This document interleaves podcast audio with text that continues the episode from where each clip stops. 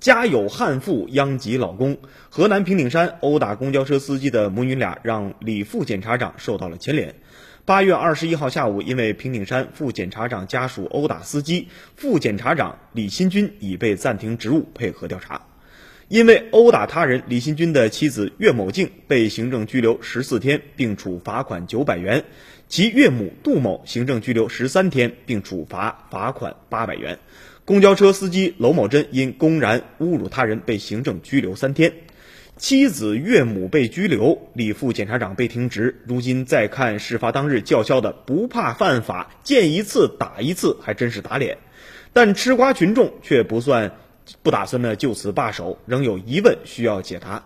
其中的一个疑问就是时间拖得太久。事发时间是七月二十三号，可直到八月十九号，李新军的岳母被警方行政拘留，而他的妻子还没有到案。就连办案民警都说也想赶紧找到他，直到二十一号他才归案。并不复杂的案情，何以久拖不决？在这一个月期间里，当地警方又是否受到了外界的干预呢？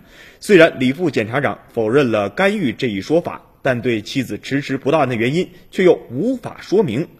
那么这些不免让人质疑，法律是否在某些影响力或者内部人的面前弯了腰呢？还有一个疑问就是：是殴打还是危害公共安全？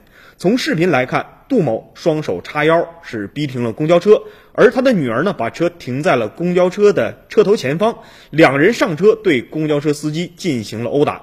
公交车司机说呢，当时被拉了方向盘，连手刹都来不及拽，也一直没有机会熄火。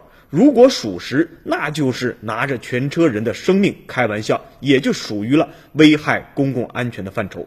在这儿呢，家属打架，自己停职，李副检察长或许觉得自己有些冤枉，但事已至此，必须要给公众一个满意的答复。